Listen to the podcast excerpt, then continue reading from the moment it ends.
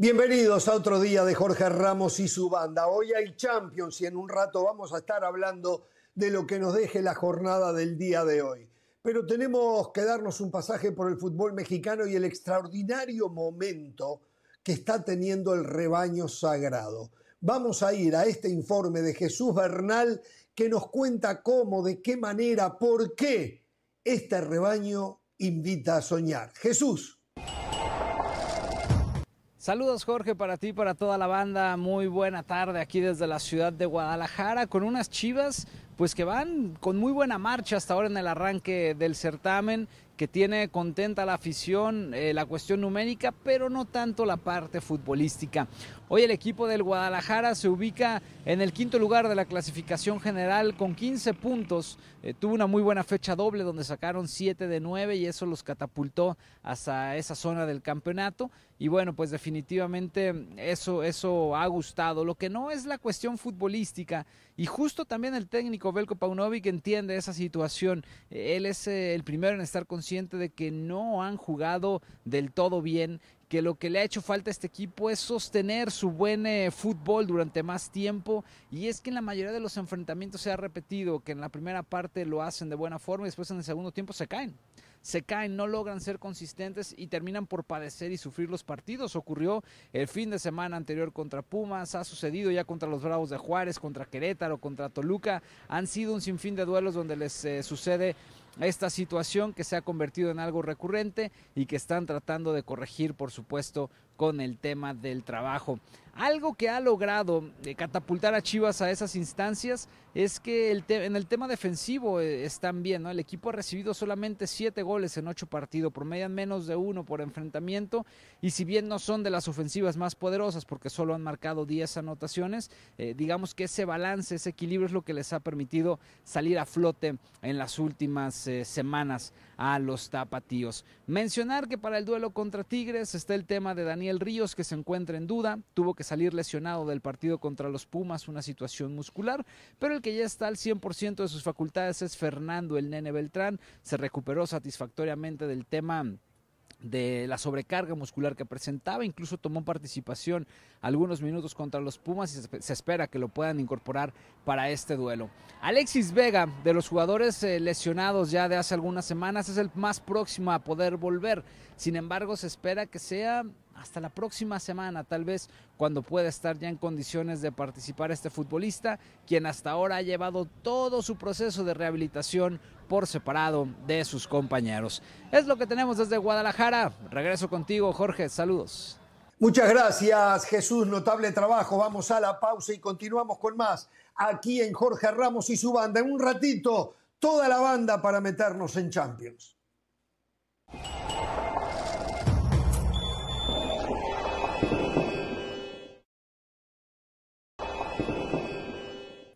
Bien, continuamos en Jorge Ramos y su banda. Ya nos vamos a meter en Champions, pero primero, este fin de semana comienza una nueva temporada de la liga con mayor crecimiento que hay en el mundo. ¿eh? Es una cosa de locos realmente lo que está pasando. La MLS y un equipo que está llamado a recuperar el protagonismo de antaño es Atlanta United. Su técnico Gonzalo Pineda, el mexicano Gonzalo Pineda Gonzo, eh, conocido en el mundo del fútbol, habló con nosotros para decirnos sobre la pronte de su equipo. Aquí está. En una conferencia, el presidente de la Federación, John de Luisa, el presidente ejecutivo de la Liga MX, Miquel Arriola, hablaron justo sobre, digamos, cómo tratar de cambiar ciertas estructuras del fútbol mexicano, ¿no? Eh, desaparecer el repechaje, volver en algún momento al ascenso y el descenso, em, tratar de exportar más jugadores mexicanos a Europa, em, intentar dar incentivos económicos a los clubes que más puntos hagan a lo largo de un año futbolístico, etcétera. Eh, Gonzo, ¿tú, ¿tú, sientes que estos cambios, ¿no? Digo, hablándolos por encima, son necesarios para no repetir un fracaso como el del Mundial pasado en Qatar? Bueno, mira, la verdad es que sé que hubo esta conferencia, no he visto todos los detalles, he visto algunos como los que mencionas, muchos de ellos ya existían, o sea, no sé qué tanto sean cambios, ¿no? O regresar a lo que ya se tenía, quién alza la mano para decir fue mi error el quitar el ascenso y el descenso, fue mi error el poner a tantos extranjeros, quién alza la mano de los directivos para decir no lo hicimos bien, este, hago un paso acostado, fue mi idea, porque en realidad muchas de estas cosas que hablas ya estaban en el fútbol mexicano. Ya en el fútbol mexicano ya teníamos en algún punto cinco extranjeros, en algún punto eran torneos largos, en algún punto había ascenso y descenso, em, o, no había repechaje. O sea, e, es un poco este, prueba y fracaso, ¿no? Pareciera que así vamos en los procesos, con prueba y fracaso. Vamos a probar a ver si este año regla del menor funciona. No, no funcionó, quítalo. Ahora vamos a probar eh, que haya ascenso y descenso. No, no funcionó. Bueno, entonces... Eh, a mí lo que me hace falta es escuchar un plan a 15, 20 años, ¿no? Es escuchar eh, un plan de decir, acá queremos llegar, estos son los pasos. Y, y yo creo que me pasa mucho porque no veo que haya gente de pantalón corto, que haya sido futbolista, que haya sido entrenador, sobre todo los que son elite, que ya pasaron por todos los procesos, que tomen las decisiones, que sepan todo lo que necesita el fútbol mexicano. ¿no? Yo mencionaba algunos nombres, ¿no? Manuel Apuente, el profe Mesa, eh, Miguel Mejía Barón, Ricardo Lavolpe, Hugo Sánchez, em, el Chepo, em, Javier Aguirre, ¿no? bueno, Bucetich, por supuesto, el Flaco Tena, este, gente que ya está más allá de un representante, más allá de, una comisión, que que, ha dado su vida al fútbol mexicano y que sabe desde las entrañas qué es lo que hace falta. Yo no podría, yo no estoy a ese nivel de ellos, y, creo que ellos en una comisión, una verdad, comisión deportiva que, promueva eh, todas estas cosas que vemos que necesita el fútbol mexicano, creo que ellos son los que están capacitados al 100% para tomar esas decisiones deportivas. Después habrá otra comisión que ataque las, las, situaciones económicas, ¿no? que la cuestión de negocios, de partidos, de publicidad, de patrocinios, tendrá que haber un contrapeso, pero yo solo veo gente de negocios en las comisiones y eso es lo que, lo que yo percibo de fuera que, no checa. ¿no? La exportación de jóvenes mexicanos. ¿Sientes que de repente eh, toda esta cuestión comercial del negocio, de vender a los jugadores mexicanos muy caros o dar salarios muy altos en México y hacer que pues chicos como Diego Laines de 23 años decidan regresar al fútbol mexicano, ¿sientes que debería de cambiar para intentar exportar más futbolistas a Europa? Sí, por supuesto. Yo creo que es innegable que queremos más jugadores en Europa. Creo que es innegable, ¿no? Em, creo que eso sí nos va a dar un salto de calidad tremendo a nivel de selección, a nivel de experiencia, de madurez. Hugo Sánchez nos lo decía mucho, ¿no? Cuando, cuando estaba con él en Pumas, acerca de eso, ¿no? De tratar de, buscar ese roce internacional en todo lo que pudieras. Algunos no pudimos quizás por el nivel también, ¿no? En mi caso creo que capaz que no tenía el nivel para ir a Europa, ¿no? Puede ser. Eh, en otros casos de jugadores que veo hoy en selección que todavía están en México y que nos encantaría a todos verlos en Europa, en el máximo nivel. Eh, y sí, por este tema también de las transferencias tan altas, los costos tan altos que se piden, no sé qué tanto pudiera haber una especie de subsidio de parte de la federación para que también el club vea eh, rentable el hecho de exportar jugadores y que una parte de esa transferencia la pague el club al que va y otra a la federación, invertir un poco en ese sentido en el jugador, no sé, eh, buscar algún mecanismo que, que promueva la venta de jugadores, que al club sea, sea negocio, pero que también se le dé toda la facilidad a un jugador eh, como estos de Pachuca que están volando y que, y que, cada jornada que siguen jugando en Pachuca uno dice ya tendrían que estar en Europa, pero, pero bueno, buscar esos mecanismos, no sé, ahí sí que la gente de pantalón largo quizás que pueda encontrar mejores soluciones. ¿no? Gracias. Nos vamos a la pausa, ¿eh? volvemos con más. Ya se viene la banda aquí en Jorge Ramos y su banda.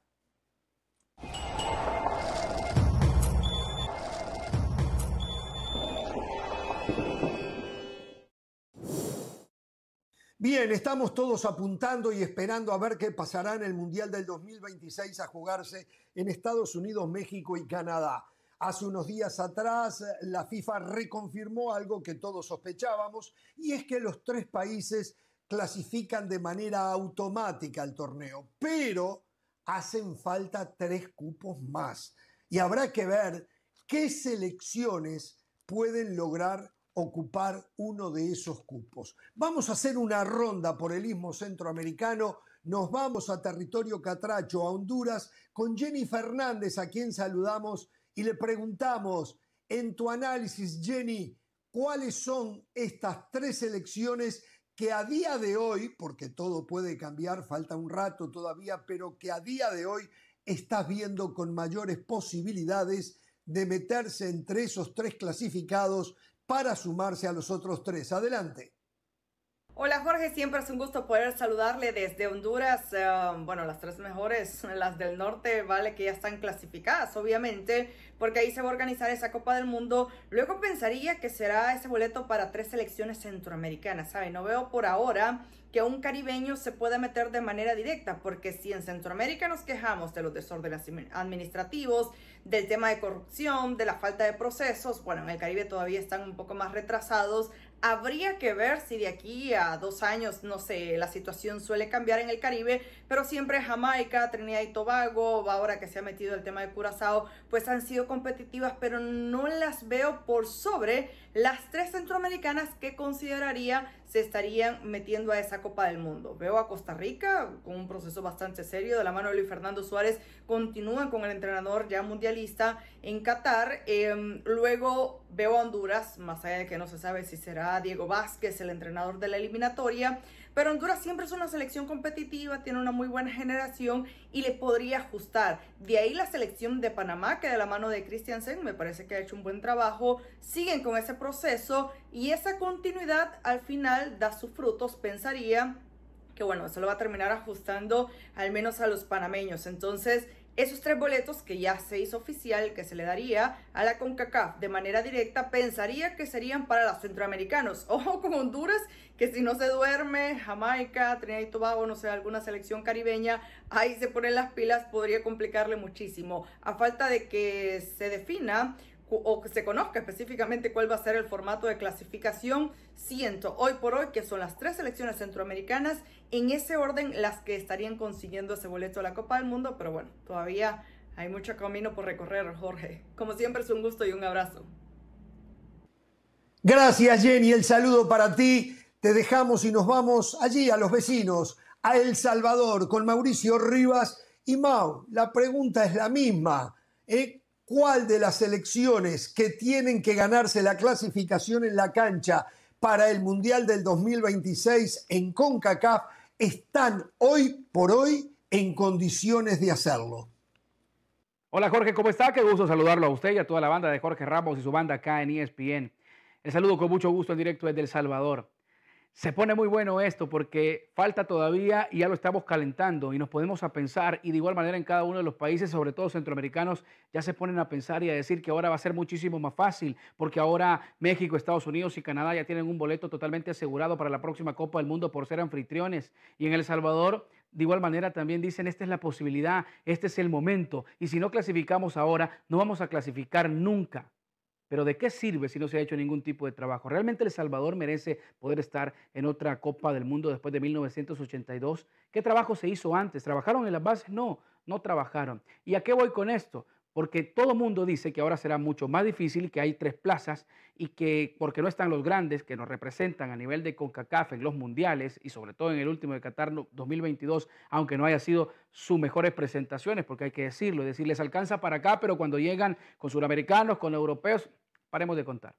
Ya sabemos cuál ha sido el desempeño. Tampoco podemos ser pretóricos y decir que nos han representado bien en la Copa del Mundo a la Confederación. Es la más pobre con CACAF en cuanto al tema del nivel futbolístico. Es la más pobre y no hay donde perderse. Pero si nos podemos a preguntar o si nos podemos a hacer ese ejercicio de quiénes podrían tener los próximos boletos, todos dicen que, que, bien, que qué posibilidades hay, que hoy es el momento. Pero no nos podemos a pensar que en el Caribe hay crecimiento y no de Trinidad y Tobago y Jamaica sino que de Curazao. Me parece que en el Caribe es una de las que mejor ha trabajado. Pese a eso, creo que todavía le falta y creo que no le va a alcanzar para estar en la próxima Copa del Mundo. Pero sí creo que Honduras, que por situaciones del fútbol lamentablemente no pudo estar en la Copa del Mundo anterior, Costa Rica y Panamá, creería que han hecho mejor las cosas. Y creería que las elecciones centroamericanas, ya antes mencionadas, estarán en la próxima Copa del Mundo.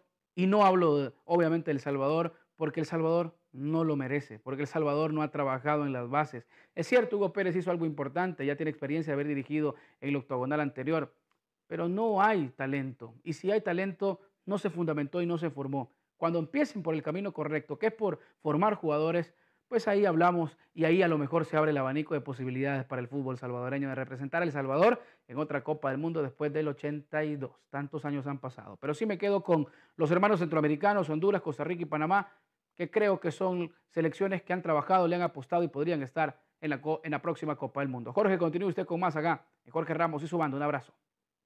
Gracias, Mau. Notable tu comentario. Algún día lo vamos a discutir, ¿eh? Pero ahora nos vamos a Panamá con Juancho para que él nos diga, a ver, ¿habrá marea roja en el próximo Mundial? ¿Qué posibilidades tiene Panamá y cuáles son esas tres selecciones con posibilidades de unirse a Estados Unidos, México y Canadá? Juancho, adelante. ¿Qué tal, Jorge? Qué gusto saludarle, un placer compartir nuevamente junto a la banda para analizar la realidad de las selecciones de CONCACAF con miras al Mundial 2026, pensando cuáles serían las favoritas para clasificar esta Copa del Mundo, partiendo de la premisa de que México, Estados Unidos y Canadá estarán ya clasificadas a este Mundial. ¿Quiénes son esas selecciones fuertes que nos quedarían en una hipotética eliminatoria? Pues yo pienso que hay que partir de que Costa Rica viene siendo la selección más fuerte. Si bien es cierto, es una selección que está renovando o que va a entrar a este proceso con una renovación que no se completó, pero que sigue un proyecto con Luis Fernando Suárez que terminó en una clasificación mundialista y en un mundial fuera de la goleada 7-0 con España, bastante aceptable por parte de los ticos. De ahí yo voy a poner en ese podio a las dos selecciones que continúan un proceso que, pues, en el caso de Panamá, se quedó a las puertas de un repechaje gracias a la gran eliminatoria de Costa Rica con Thomas Christiansen. Sigue el proceso con una renovación interesante, agregando a Jorge Deli Valdeja al cuerpo técnico, algo que en mi concepto mejora lo que se tenía. Y también hablar de la selección de Hugo Pérez, la selección del Salvador, que me parece que le da continuidad a un proyecto que fue bastante interesante durante la octagonal rumbo a Qatar. Para mí esas son las tres primeras o, las tres selecciones que parten con una ventaja eh, desde este momento pensando en la eliminatoria. No se puede descartar selecciones como Honduras, no se puede descartar una selección menor, como es el caso de República Dominicana, pero que ya logró una clasificación olímpica. Creo que esa generación se le va a quedar un poco joven para esta eliminatoria, pero posiblemente eh, pueda pelear en una etapa final y por qué no pensar que pueda rasguñar algún punto interesante. No podemos descartar tampoco a las caribeñas, lo que es Jamaica, lo que es Trinidad y Tobago y por supuesto a la selección de Honduras eh, pero para mí, Costa Rica, Panamá y El Salvador tienen eh, una ventaja por continuar un proceso que no fue del todo malo para el Mundial del 2026. Esta es la información que le tenemos de Panamá. Un fuerte abrazo. Volvemos con ustedes a estudios. Gracias, muchas gracias, Juancho. Bueno, ojalá que se dé lo que estás anticipando, pero nos vamos a ir a Chapinlandia, nos vamos a Guatemala. Allí está Milton Meléndez. Milton, ¿Será esta la gran ocasión de que Guatemala a nivel mayor, porque ya a nivel juvenil lo logró, de llegar a un mundial? Ahora sí pueden en el 26 estar en este mundial. ¿Qué tal Jorge? Buenas tardes. Eh, un saludo también para usted. Definitivamente que creo las mejores elecciones del área de la CONCACAF son las tres organizadoras de la Copa del Mundo 2026. No solo porque el ranking así lo indica, sino porque vemos la infraestructura de cada uno de estos países, cómo funcionan, cómo trabajan, la inversión que han hecho a lo largo de los años para poder tener el nivel de juego que tienen, no solo de sus selecciones, sino de las ligas. Si vemos en los torneos de clubes de CONCACAF, es un reflejo de lo que son las selecciones del área. La mayor parte de, de los equipos dominantes en estos torneos son de Estados Unidos, son de México y por ahí se cuela un poco Canadá. Sin embargo, creo que, que sí, las tres mejores selecciones de la CONCACAF son Canadá, Estados Unidos y México. No precisamente en ese orden, quizá pondría Estados Unidos, mm, Canadá y México. Eh, sobre todo eh, los últimos porque acaban de nombrar un nuevo director técnico. En Estados Unidos el escándalo que pasó con Brent Holler. Y luego la selección de Canadá, pues que poco a poco ahí va. No creo que ninguna del resto de las selecciones de CONCACAF se pueda equiparar un poco. Tal vez Costa Rica, porque hacen siempre cosas interesantes y creo que Costa Rica siempre está un peldaño arriba del resto de las selecciones eh, de Centroamérica. Em, pero de ahí no veo ningún caribeño, tampoco que pueda, que pueda ponerse al lado de estas tres grandes potencias del área de la CONCACAF como popularmente se le conocía antes, aunque han dejado de serlo eh, así, pero, pero sí siguen siendo las mejores selecciones. Por eso es que producen estos países los mejores jugadores. Vemos cuántos equipos de Europa tienen jugadores mexicanos, canadienses, estadounidenses. Entonces creo que esto hace que estas selecciones continúen siendo las mejores del área de la CONCACAF. Vuelvo con usted, Jorge. Un abrazo. Bien, abrazo, Milton. Nos vamos a Costa Rica. Stephanie Chaverri está acostumbrada a que su selección vaya a los mundiales. Stephanie, Costa Rica está en condiciones de ganarse uno de esos tres cupos disponibles para el Mundial del 2026. Adelante, Stephanie.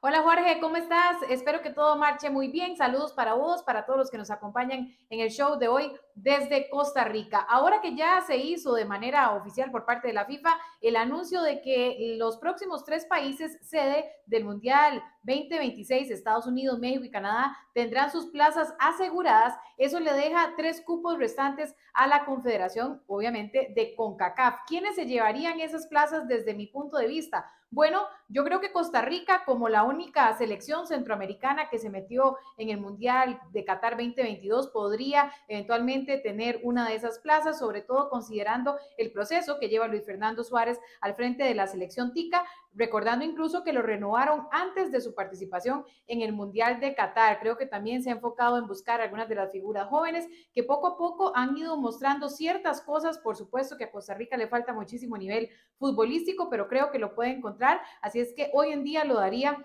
como una de las selecciones clasificadas. La siguiente sería la selección panameña. Los canaleros que estuvieron muy cerca de meterse en la parte del repechaje, creo que también tienen un buen nivel y me parece que la forma en la que quedaron fuera del Mundial pasado también les va a dar muchísima enseñanza va a ser de mucho aprendizaje y creo que lo van a saber aplicar de buena manera para la próxima eliminatoria. Y la tercera selección a la que le daría el siguiente puesto es a la selección de Jamaica, que si bien es cierto, tal vez le faltó un poco de fútbol, creo que la parte física de sus futbolistas, la velocidad sobre todo, que es algo base en el fútbol actual, le podría dar una eventual clasificación. Desde mi punto de vista también, la parte histórica es importantísima. Honduras se puede decir que tiene más historia que Panamá o que Jamaica, pero creo que en este momento no están pasándola nada bien y poco a poco ojalá y encuentren ese nivel para también verla como una de las protagonistas de la próxima eliminatoria. Jorge, sé que tenés muchísimo más de Jorge Ramos y su banda.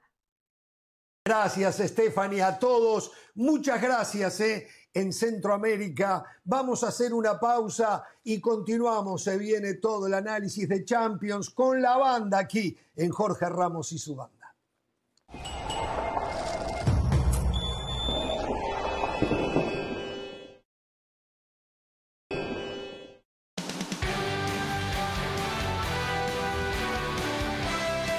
Proseguimos en Jorge Ramos y su banda recordándoles que la emoción del fútbol mexicano se vive por esta pantalla. Este próximo jueves los guerreros de Santos Laguna se enfrentan a Toluca. La cita es a partir de las 8 y 30 de la noche, hora del este, 5 y 30 en el Pacífico.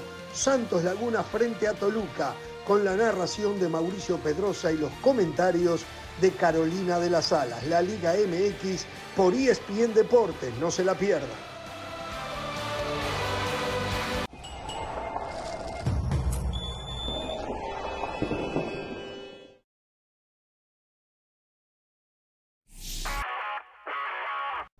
Hola, soy Sebastián Martínez Christensen y esto es Sport Center ahora. Empezamos hablando del básquetbol de la NBA, dado que los Atlanta Hawks han despedido a su entrenador Nate McMillan. Puede sorprender el timing del despido, teniendo en cuenta que Atlanta tenía un récord de 29 y 30, un juego por debajo de punto 500, actualmente el octavo preclasificado en la Conferencia del Este y si hoy concluyese la temporada estarían clasificando al campeonato de play-in en la Conferencia del Este. Sin embargo, la relación entre Macmillan, sus jugadores, específicamente sus estrellas, no necesariamente era la mejor. Atlanta ya empieza a mirar en otra dirección. Los principales candidatos a reemplazarlo son el ex entrenador del Utah Jazz, Quinn Snyder, y el actual asistente de los Warriors y ex entrenador de los Nets, Kenny Atkinson. Seguimos hablando del NBA, pero en este caso de los Chicago Bulls y hay malas noticias para Chicago, dado que Lonzo Ball, el base, se perderá el resto de la temporada debido a las dolencias en la rodilla que le impiden correr y saltar sin sentir dolor. Hay que tener en cuenta que Lonzo Ball no juega desde enero del 2022. Desde entonces se ha sometido a dos artroscopías de rodilla, sigue sintiendo dolor y esperemos que la temporada baja le sirva al base de 25 años para poder regresar la próxima campaña. Pronta recuperación para Lonzo Ball. Finalizamos hablando del fútbol americano de la NFL porque Lamar Jackson aparentemente no se presentaría a las actividades de equipo si es que los Baltimore Ravens le colocan la etiqueta de franquicia. El mariscal de Baltimore ha querido un contrato totalmente garantizado como de John Watson. Los Ravens se han negado y por ende todos los caminos conducen a que le van a colocar la etiqueta de franquicia porque no quieren que se convierta en un agente libre. Si eso sucede, Lamar Jackson no se presentaría hasta la última semana a las actividades de equipo organizados y será interesante ver si los Ravens empiezan a escuchar ofertas por Lamar Jackson o tratan de enmendar una relación que evidentemente no está pasando por su mejor momento. Por Center todos los días, 1 de la mañana, horario del este, 10 de la noche, horario del Pacífico. Esto ha sido Por Center ahora.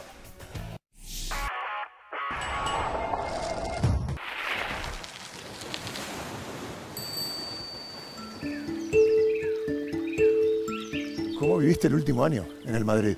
¿Cómo fue para ti? Un año de mucha incertidumbre, no saber qué va a pasar. En esta temporada ya sabía yo que no era el titular, entonces digo, ¿qué puedo hacer yo para ayudar al equipo? Porque claro, jodido estaba, porque quería jugar y un jugador que diga que esté contento en el banquillo, te lo digo yo que está mintiendo. Es imposible. ¿Qué hacía? Entrenaba a tope, porque siempre chocaba con Carvajal o con Lucas Vázquez, digo, estos cabrones no van a pasar por mí y yo le voy a regatear como sea. Entonces yo estoy ayudando a mis compañeros, pero compitiendo. Me sentí muy útil, he pensado, digo, tengo que ayudar de la, manera, eh, la mejor manera posible. Hay una frase muy buena que dijiste tú, que entendiste que había un lugar en donde podías realmente ayudar al equipo, aunque no fuera jugando. Yo creo que mi manera de ser, mi alegría, o sea, ha, aportado mucho para, para, el equipo.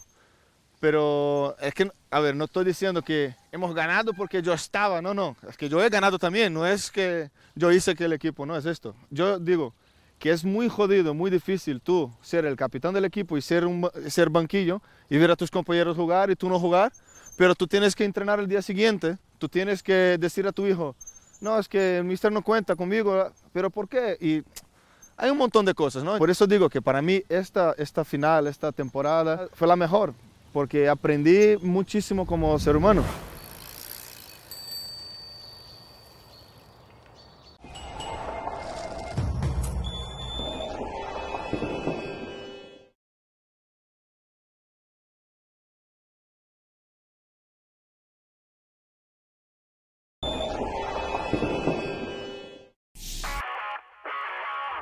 Hola, soy Sebastián Martínez Christensen y esto es Sport Center ahora. Recibimos noticias optimistas desde Chelsea, donde el defensor español César Aspilicueta nos pegó un tremendo susto a todos. Hay que decirlo, en el partido ante Southampton recibió una terrible patada en la cara, inadvertida, pero terrible, en fin, por parte de Sekou Mara, que lo dejó tendido en el césped. Necesitó de oxígeno asistido y fue trasladado al hospital en camilla. Por suerte ya fue dado de alta ya publicó un mensaje en redes a Filicueta agradeciendo el apoyo de todos los fanáticos y ya está enfocado en su recuperación para, en sus palabras, volver a las canchas lo más pronto posible. Hablamos ahora de la MLS, el fútbol estadounidense y su nueva temporada comienza ya la semana que viene, el próximo 25 de febrero, y hay novedades en cuanto al formato se refiere. En este caso habrá 18 equipos en playoffs. Los primeros 7 de cada conferencia clasificarán de manera directa. El octavo y noveno jugarán una ronda de comodín entre sí para determinar el último boleto de cada una de las conferencias. Y la otra novedad es que se jugarán series al mejor de tres partidos. Si escucharon bien, al mejor de tres partidos a excepción de las semifinales y finales de conferencia que se jugarán a un solo encuentro, igual que la finalísima pactada para el próximo 9 de diciembre. Finalizamos hablando de la Fórmula 1 porque el piloto de Aston Martin, Lance Stroll, sufrió un accidente menor mientras andaba en bici en España y por ende está descartado para la pretemporada de Aston Martin que se va a llevar a cabo entre el 23 y el 25 de febrero en Bahrein. Su reemplazante será el brasileño Drugovic que estará corriendo junto al piloto Fernando Alonso. Sport Center todos los días, 1 de la mañana, horario del este, 10 de la noche, horario del Pacífico. Esto ha sido Sport Center ahora.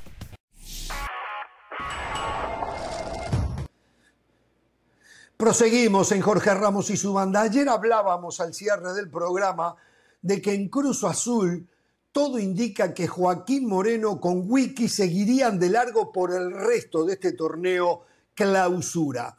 Es así, se lo preguntamos en Ciudad de México a León Lecanda. Adelante, León. Muchas gracias, Jorge. Fuerte abrazo a todos en el estudio Jorge Ramos y su banda. Vaya día hoy para Cruz Azul. Hace mucho tiempo yo no veía tan ilusionada a la afición cementera con la llegada de Ricardo el Tuca Ferretti. Vamos a ir tratando de contarle a la gente un poco lo que ha sucedido a lo largo de todo este día. Para empezar, el Tuca pidió a la institución, al club, que no pasaran por él al aeropuerto. Es más, que ni siquiera le compraran el boleto de avión para venir a la Ciudad de México. Viajó por sus propios medios el Tuca procedente de Monterrey. Llegó esta mañana muy amable con los medios de comunicación que estábamos esperándolo ya en la Terminal 1 del aeropuerto capitalino dio sus primeras declaraciones todavía sin firmar como técnico de la máquina celeste, pero habló desde luego de la ilusión que le hace llegar a uno de los grandes del fútbol mexicano, por ahora dirigido a Chivas, a Pumas, a Cruz Azul, y dijo, pues todavía no he completado ¿no? ese ciclo seguro con las Águilas del la América, si bien la mejor etapa del Tuca Ferretti y al que convirtió en un equipo al menos importante, grande, en términos deportivos es desde luego esa década que pasó con Tigres del año 2010-2011 hasta el 2019. Ojo con varias situaciones, ¿no? Primero,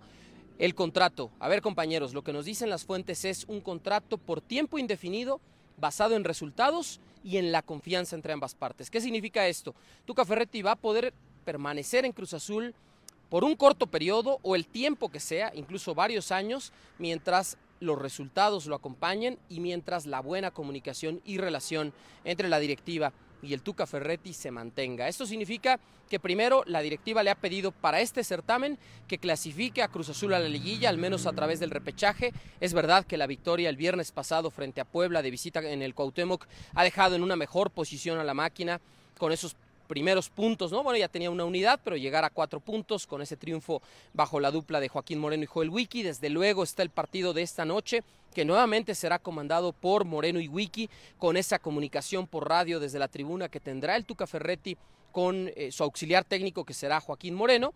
Y desde luego ya a la espera de que avance todo este trámite, papeleo, la cuestión administrativa tanto en la Liga MX como en la Federación Mexicana de Fútbol para saber si Ferretti puede estar el próximo sábado contra su ex equipo, FC Juárez, en la cancha del Estadio Azteca. De lo contrario, sería hasta la siguiente fecha en la visita frente a Mazatlán el día 3 de marzo. Por ahora, el cuerpo técnico conformado por Memo Vázquez, de hecho los vimos salir aquí del corporativo, firmaron el contrato, también está Memo Horta como el preparador físico, se queda Joaquín Moreno como su auxiliar número 2, también Alan Cruz como entrenador de porteros y el resto de los colaboradores son gente de la institución, como ya lo eran Moreno y Cruz, como son los doctores, kinesiólogos, fisioterapeutas, eh, utileros, etcétera, ¿no? Entonces esto es también importante, temas de contrato, tema del cuerpo técnico, las peticiones del Tuca Ferretti, participar en las decisiones deportivas, palomear a los refuerzos cada torneo para conformar a este nuevo Cruz Azul que tendrá que reforzarse indudablemente en el mercado de verano y desde luego también el tema disciplinario. Será importante esa autonomía que tenga Ferretti para tomar las decisiones internas cuando hay algún caso de indisciplina, en caso de que lo hubiere. ¿no? Y finalmente decirles, compañeros, que hoy Ferretti celebra su cumpleaños número 69. Aquí en las oficinas, mientras firmaba el contrato, partieron un pastel eh, Tuca celebró este cumpleaños con el ingeniero Víctor Velázquez, con Oscar el Conejo Pérez, con los abogados de la institución, también con su auxiliar Memo Vázquez. No hay imágenes de ello porque Cruz Azul no va a comunicar nada formalmente el día miércoles. Todo se hará mañana, jueves, en la presentación oficial en la Noria, donde estará el presidente del club Velázquez. También estará el Tuca Ferretti como director técnico, el Conejo Pérez como director deportivo. Y ojo, que viene una nueva etapa para Cruz Azul. Mucha ilusión en la afición, desde luego los resultados van a mandar como en cualquier otra etapa que tenga el Tuca Ferretti en su carrera e indudablemente cualquiera en los años recientes en Cruz Azul. Un abrazo, rezo con ustedes a Jorge Ramos y su banda. Gracias, León, un abrazo para ti, ¿eh? Muchísimas gracias. Vamos a la pausa y volvemos con más aquí en Jorge Ramos y su banda.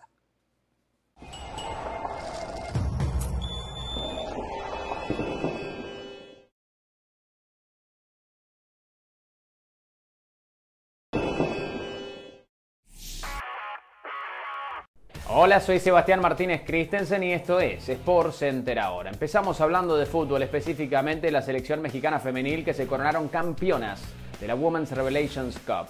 Es una gran noticia, sobre todo teniendo en cuenta que no había empezado bien el partido ante su par de Colombia, estaban perdiendo 1 a 0 hasta que llegaron a la igualdad mediante el pie derecho de Stephanie Mayor. De esta manera, México terminó coronándose campeón gracias al criterio de menor cantidad de tarjetas amarillas. México, campeón de la Women's Revelations Cup. Hablamos todavía de la selección mexicana, pero en este caso de las selecciones juveniles. No han sido buenos tiempos recientes para el Tri en cuanto a las selecciones juveniles se refiere. Sin embargo, la sub-17 vencieron a El Salvador en los cuartos de final en el premundial de CONCACAF y de esta manera sellaron su boleto al próximo mundial de fútbol. Su director técnico, Raúl Chabrán, sin embargo, dijo que su mente está puesta en potencialmente ganar el título. Finalizamos hablando de la Recopa Sudamericana, duelo que enfrenta al campeón de la Copa Sudamericana, Independiente del Valle de Ecuador, contra el campeón de la Copa Libertadores, Flamengo de Brasil.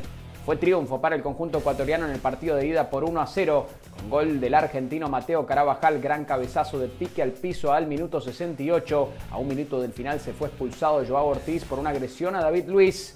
El partido de vuelta se jugará en Brasil y el campeón se llevará la módica suma de 1.8 millones de dólares. Sport Center todos los días, 1 de la mañana horario del este, 10 de la noche horario del Pacífico. Esto ha sido Sport Center ahora.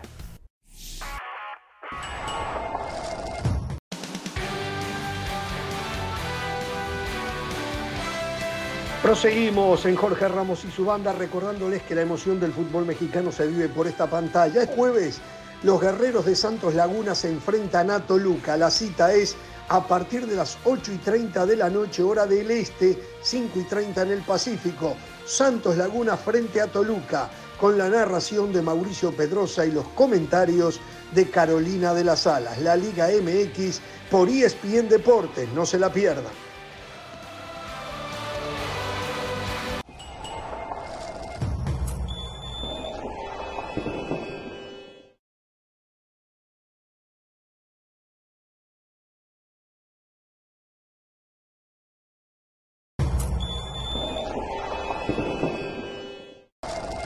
Antes de decir el nombre, antes de decir el nombre, tengo que contar que la situación está eh, muy tensa en la máquina cementera del Cruz Azul. Al punto que esta semana no abrieron el entrenamiento para periodistas, siempre hay por lo menos 20 minutos como mínimo entre los 5 días de la semana donde los periodistas pueden observar el entrenamiento. Estuvo cerrado todos los días, hermetismo total. Estuvo Víctor Velázquez observando a los jugadores, observando el entrenamiento. Mis informantes me contaron, más allá de que no hubo puertas abiertas, como les decía, por lo tanto, la situación no está, no está nada positiva. Los directivos se están teniendo la paciencia con Potro Gutiérrez, pese a que el equipo jugó tres partidos, porque no ha jugado cuatro, porque tuvo el partido con Querétaro postergado de la fecha anterior. Claro, tiene un punto sobre nueve, está décimo séptimo de 18. Hoy no le alcanza ni para repechaje, pero también hay que entender que es el comienzo del campeonato. Tampoco dejó buena imagen los ocho partidos del torneo pasado, más los dos de liguilla que fácilmente lo terminó eliminando Tigres y lo dejó fuera del campeonato. Por lo tanto, por lo tanto, el partido de este fin de semana contra Tigres es crucial y fundamental para el Potro Gutiérrez. Mientras gane, va a tener cierto crédito o cierta continuidad en su trabajo. Un par de derrotas consecutivas lo van a dejar sin chamba. El reemplazante del Potro Gutiérrez va a ser es... el señor Ricardo El Tuca Ferretti.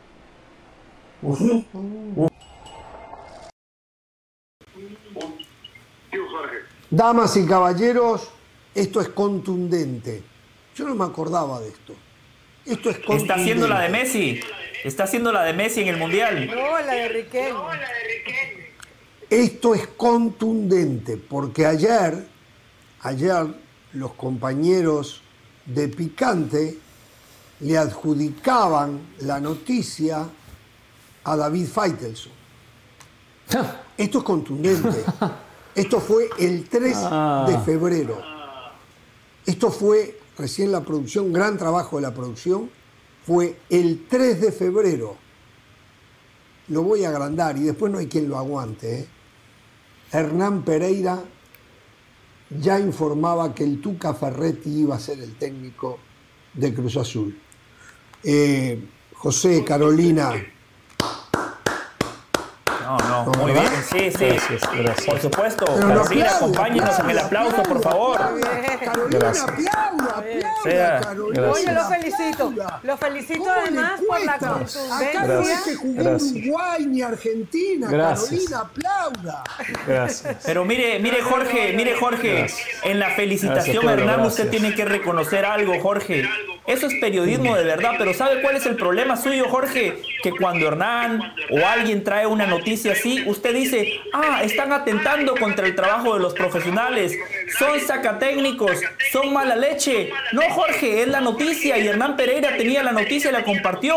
Yo sé que a usted, como algunos compañeros, les gusta esperar por el comunicado, pero no podemos esperar por el comunicado. Ya tendré tiempo para contestarle. Ya tendré tiempo para contestarle. Señores, contundente fue lo de Pereira, contundente fue lo de Karl-Heinz Rummenigge y lo que dijo del fútbol español. ¿eh? Contundente lo del actual presidente honorario del Bayern Múnich, exjugador del Múnich, entre otros, y la Juventus, expresidente del Bayern Múnich, fue realmente contundente. Eh, hoy hay jornada de la séptima fecha, hay partidos de la séptima fecha del fútbol mexicano, partidos atrasados, Cruz Azul Atlas, Santos Toluca. Y atención, hay muchas novedades Toluca es mañana. de la MLS. Ese es el que comento yo. Ah, ese va a comentar usted, lo de la MLS. Hoy juegan Cruz. Azul y Atlas, sí. Perfecto. Ah, perdón, Cruz Azul Atlas, eh, con- lo comenta usted lo y lo relata Mauricio Pedrosa. El de mañana sí. Correcto. Mauricio. Ah, perfecto, perfecto, perfecto, perfecto. Bueno, pero no, no, no, no, no, no encuentro lo que me, me comenta. Estoy, estoy con mi, con mi audífono normal. bueno, bueno. A ver, señores, eh, el tema de, del Barça Gate, eh, yo, yo temo, yo, temo que de a poco vayan tirando la basura debajo de la alfombra. ¿eh? Lo temo. Lo temo de verdad. Eh, veo que todo el mundo se asombra, excepto uno que no se ha asombrado y no se ha expresado. Después todo el mundo se asombra, pero no sé, no sé en qué están las averiguaciones. Barcelona dijo que va a ir al fondo en una, con eh, una investigación independiente del club, o sea que el organismo que va a investigar no pertenece al club. El gobierno dejó saber a través de su ministro de Deporte que está muy preocupado por la situación.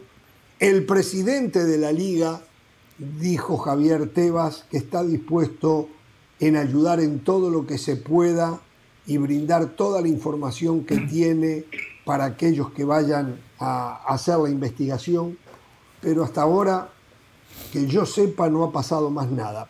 Karl-Heinz Rummenigge dijo, ¿me creerían si les digo que me reí cuando leí esta noticia? Pero no me sorprendió. Escuchen esto, ¿eh? Alguien que ya no tiene nada que ver en todo esto ni nada. Cada vez que jugábamos en España sentía una sensación extraña. No en Barcelona, no en el Camp Nou, no contra el culé. Cada vez que jugábamos en España sentía una sensación extraña. Damas y caballeros, no sé, no sé qué más se precisa, ¿no? Pero Bueno, es que dice Rummenigge a eso que comentaba Jorge, dice, esto va más allá de los torneos nacionales. O sea, ¿a qué se refiere? ¿Qué va a los torneos internacionales? Si él dice, cada vez que iba allá sentí algo, y esto lo agrega que vamos a ir a los torneos nacionales, está refiriendo a la Champions. Se está refiriendo a la Champions. Cada vez que visitó al Madrid visitó al Barcelona. Tenía sensaciones Exacto. extrañas. Eh, por supuesto, uno ahora va a empezar a acusar absolutamente todo y va a empezar a sospechar de todo y recordar cosas del pasado, que él ha sabido.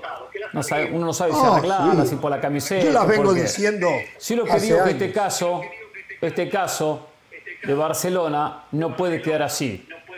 Este caso no puede quedar simplemente en tirar la basura debajo de la alfombra. No puede quedar ni aparecer la puerta y decir quieren dañar nuestra imagen. Es totalmente una mentira. Claro, la Qué forma que intenta atrevido, qué defenderse. atrevido, O sea, qué hay que ir a fondo en este tema. Y si hay que sancionar a Barcelona, que habría que sancionarlo, una vez que estén las pruebas, habrá que sancionarlo. Aunque el título quede al Real Madrid, aunque sea 20 puntos menos en la liga, 15 puntos a los que fuesen. Entiendo que fueron otros futbolistas, porque algunos dicen, no, es una sanción injusta, porque ¿qué tiene que ver Gaby? ¿Qué tiene que ver Pedri? ¿Qué tiene que ver Lewandowski? ¿Qué tiene que ver? Digamos, Xavi podría estar en el que tiene que ver porque fue parte de aquel equipo, pero no importa. Cuando hay sanciones, hay sanciones. Cuando México se lo sancionó por los cachirulos que eran, eran, juveniles, la mayor pagó los, los platos rotos. Cuando la Juve se la, se la terminó descendiendo, futbolistas que no tienen nada que ver y también tuvieron que jugar en la segunda división. Cuando se sanciona a una institución, bueno, se sanciona al momento. Eh, entonces, eh, hoy Barcelona debería ser sancionado. Primero investigar, ¿eh? A fondo. Y después esto tiene que ser sancionado, no puede quedarse. Se nota que escuchó las cosas como son. Básicamente eso dije yo en las plataformas digitales de ESPN. Estoy totalmente de acuerdo con usted. A ver, una cosa es ser perjudicado por el arbitraje y eso puede ser por muchos motivos. Hay árbitros ineptos, hay árbitros que les pesan algunas camisetas, hay árbitros que no pueden con la presión y también existe el error humano. Ahora, lo del Barcelona aquí estamos hablando de que se amañaban arbitrajes, de que había un pago para que los arbitrajes de manera premeditada ayudaran al Barcelona siempre y cuando, como decía Hernán Pereira, se compruebe. Ahora Jorge dice lo de Rummenigge que habla de toda España. Jorge, el sextete de Barcelona, el sextete de Pep Guardiola, en ese primer año incluyó una eliminatoria contra el Bayern Múnich. Entonces, Jorge, le pregunto, ¿le ponemos asterisco al sextete de Pep Guardiola? Pero por supuesto, pero por supuesto, más uh. allá de que fue el mejor equipo que yo he visto jugar al fútbol, muy bien. El resultado tiene un asterisco, pero por supuesto que sí. No tenga duda conmigo de eso. ¿Usted no le pondría asterisco? ¿Usted no le pone asterisco al gol en posición adelantada en la final de el Real Madrid con el Atlético de Madrid, aquella de Sergio Ramos? ¿O la de Mijatovic en posición... ¿No le pone asterisco usted a, esas cosas? Ah, bueno, está bien. Eh, sí, e, eran fuera de juego, por supuesto. Ahora, si usted va a hacer eso, tiene que hacerlo con todos. Tiene que repasar todas las finales, pero todos por los supuesto. Usted nada más lo hace con el Real Madrid. Ese es el problema suyo, Jorge. por eso le digo, usted le pone asterisco a Pep Guardiola, entonces tenemos que empezar a discutir qué tan bueno era ese equipo si no recibía esas ayudas.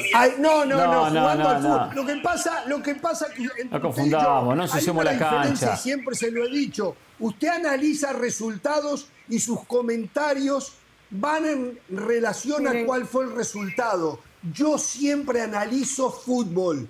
Entonces a mí no me cambia ah, nada un resultado cuando un equipo juega bien o no juega bien. Yo, pero si Rumenia yo voy a decir algo, cambia el resultado. Pero yo le voy a decir algo, le voy a decir muy en serio del Valle. A nadie le debería alegrar esto. Ver hoy las palabras.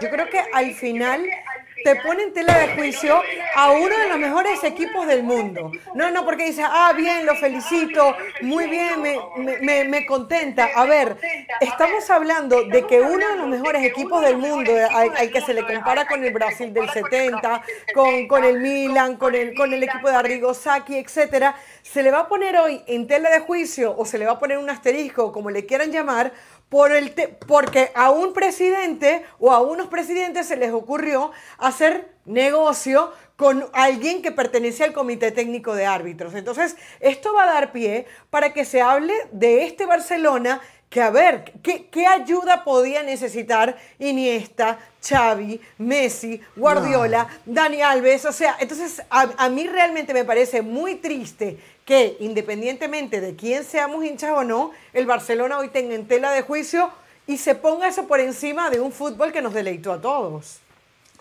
No, no, por eso yo analizo fútbol y después están los resultados. Eso es como yo veo el fútbol y no voy a cambiar ahora.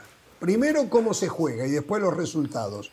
Y otra cosa que a mí me sigue sorprendiendo y no he escuchado aquí, y a lo mejor se dijo ¿eh? en otras plataformas, acá no he escuchado con contundencia una crítica al equipo que supuestamente fue el perjudicado, que fue el Real Madrid.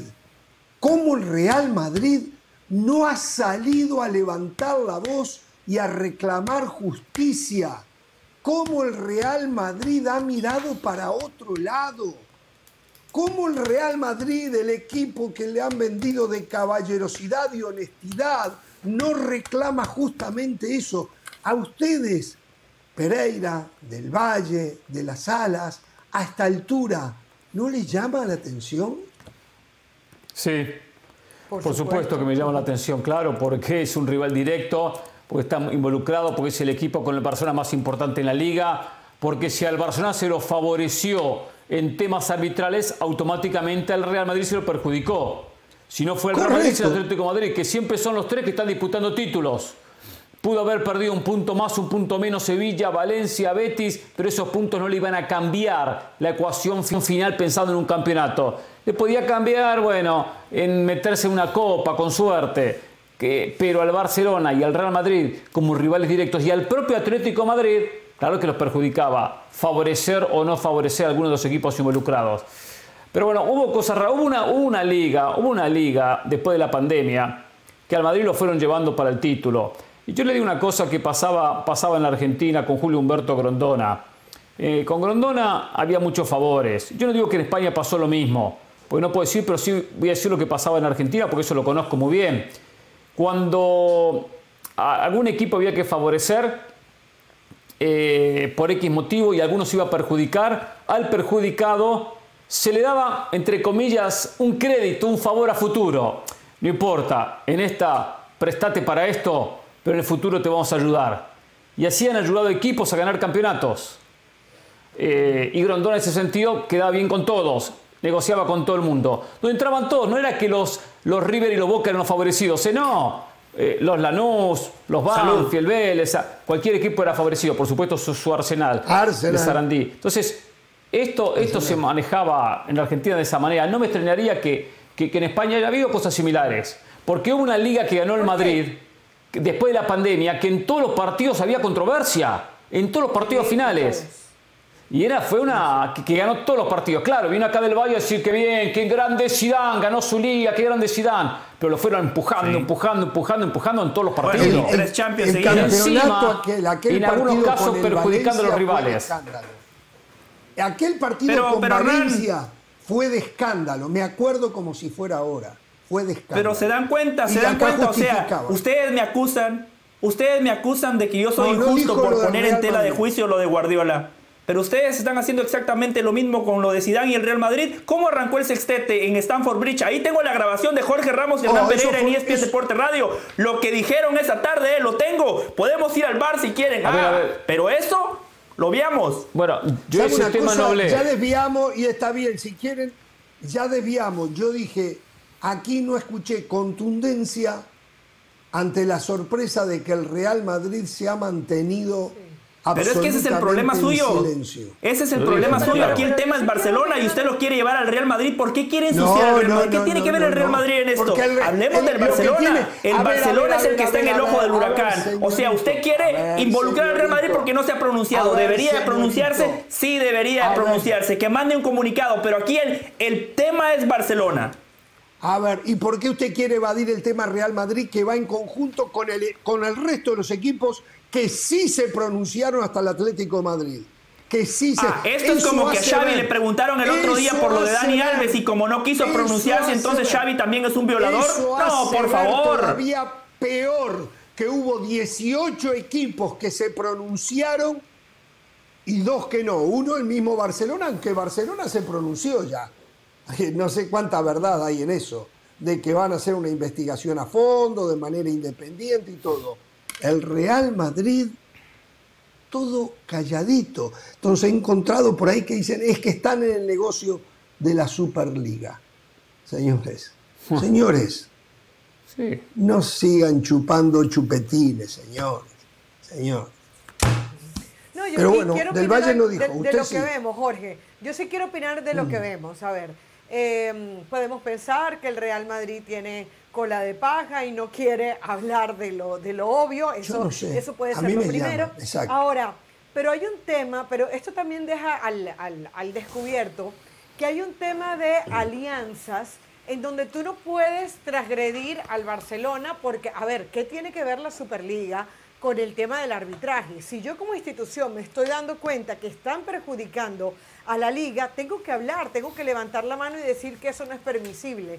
O sea, porque, porque un padre vea que, el hijo o un hermano comete un error, no quiere decir que no lo pueda eh, reprochar. El Real Madrid está quedando mal al no pronunciarse con respecto a, un a este tema del Barcelona. Salió un video muy bueno porque ahora todo el mundo empieza a dudarlo, hablábamos con Rumenich, en donde están teniendo una discusión eh, Iker Casillas y... Ah, lo vi. Ah, ah, lo vi, lo y entonces le dice, pero ¿cómo me puedes decir eh, no, perdón, Casillas le dice a Piqué, pero ¿cómo me, ¿cómo me puedes justificar que ustedes no les hayan pitado ni un solo penalti? Ahora Casillas dice, ahora entiendo todo. Era, era fortaleza de Puyol, era fortaleza de Piqué, era fortaleza de Guardiola o era eh, eh, un tal Negreira que hacía favores. Lamentablemente, eso es lo que nos queda en tela de juicio. Pero hace un ratito usted me, me, discutía, Caro, que yo ponga en tela de juicio lo de Guardiola. Es exactamente lo que usted está haciendo ahora, citando ese ejemplo. Que acá hay dos cosas, José. A ver, hay dos cosas. Es, diferente. Sí, acá, bueno, José la distrajo y no opinó del tema títulos. que el Real Madrid no se, no se ha pronunciado. No, usted opine del Barcelona. ¿Qué tiene que ver el Real Madrid en esto? está bien, está bien, está bien, está bien, está bien. Eh, después él se enoja, se enoja cuando uno le dice que habla con la camiseta puesta. Se enoja. No, uh, no, no, no. Ya, ya, ya no me enojo porque después de lo que pasó en el Mundial, o sea, hago lo que ustedes hacen entonces, no pasa nada. ¿Qué pasó en el Mundial? No sé qué pasó en el Mundial. ¿Qué pasó? ¿Qué pasó en el Mundial? Que se pone la camiseta, se pone la camiseta. No sé, ¿cuándo, ¿cuándo lo pusimos? ¿Yo puse la camiseta del Mundial? Sí, sí, sí, bastante seguido. La única diferencia es que del Real Madrid se habla todos los días. Del Real Madrid se habla todos que Le dije, Por eso, esa es la gran diferencia. Yo le recuerdo que fue el primero que le dije, no sé si fue el único a la mesa, que el penal que le dieron a Argentina contra Arabia Saudita no era penal, por ejemplo. ¿eh? Fui el primero en decirlo. ¿eh? No sé si fue el único en la mesa. Todos ¿eh? lo dijimos y tú también lo dijiste. No, tú también lo, dijiste, tú también lo dijiste, pero tú... exactamente. O sea, José, vamos a recordar y tener memoria. ¿eh? Ahora, si usted empezó mal el, mm. el Mundial y estuvo muy desacertado con sus comentarios por lo que dijo de Senegal y con Sadio Mané, es otra historia. Esa no la vamos a fumar nosotros, ¿eh? Esa se la embarca usted y se la fuma usted. Después de ¿eh? la derrota de Argentina contra Arabia, usted dijo, si, si, Argentina queda fuera en fase de grupo sería muy bueno, así echamos escalón y llega Marcelo Gallardo. Eso dijo usted después de la derrota de Argentina. Porque Gallardo, Gallardo más técnico que, que, que, Scaloni y lejos, y lejos mucho más técnico. Por supuesto, hubiese alegrado. Hubiese alegrado que, que, Gallardo... A ver, a ver, hubiese alegrado. ¿Cómo le hubiese alegrado? Le hubiese alegrado que Argentina quedara fuera en fase de grupos. no sé por qué este tipo mete el mundial, este tipo mete el mundial, no sé qué tiene que ver. Donde perdió, en el mundial perdió. No entiendo. En el mundial perdió de punta a punta. No, no, porque Jorge dice que me pongo la camiseta. Y sus equipos se ponen la camiseta en ese No hace falta ya que lo diga. No hace falta ya que lo diga. Yo esperaba de usted una actitud como usted con lo de Uruguay, entonces. Como usted con lo de Uruguay. Acá lo que pasa, Ramos, acá hay que hacer pregunta puntual. Firme en relación a lo que está pasando en España. No en Barcelona, en España. yo le haría del Valle esta pregunta puntual. Esta pregunta, ¿le llama la atención del Valle que el Real Madrid no se haya pronunciado al respecto? No, no me llama la atención porque sin el Barcelona no habría liga, sin el, sin el Real Madrid tampoco. Son socios, están peleando por una Superliga y le di crédito a Jorge hace dos días, porque Jorge desde hace muchos años lo ha dicho. Esos acérrimos rivales en la cancha, fuera de la cancha terminan siendo socios, porque Hernán usted lo tiene claro. Para que haya una competencia tiene que haber una rivalidad. Por eso no me extraña. ¿El Madrid debería de pronunciarse? Sí debería de pronunciarse, Hernán. Claro que debería de pronunciarse. Eh, así, ¿eh? Sí, debería de pronunciarse. Vio Hernán, estamos de acuerdo, ¿se da cuenta Hernán? Temas, tiene una actitud mucho más enfática. Ahora, yo le, yo le voy a decir una cosa, Ramos. Sí, debería de pronunciarse. Así como usted. Yo le voy a decir una cosa, Ramos, que no le va a gustar, pero se lo voy a decir bien clarita.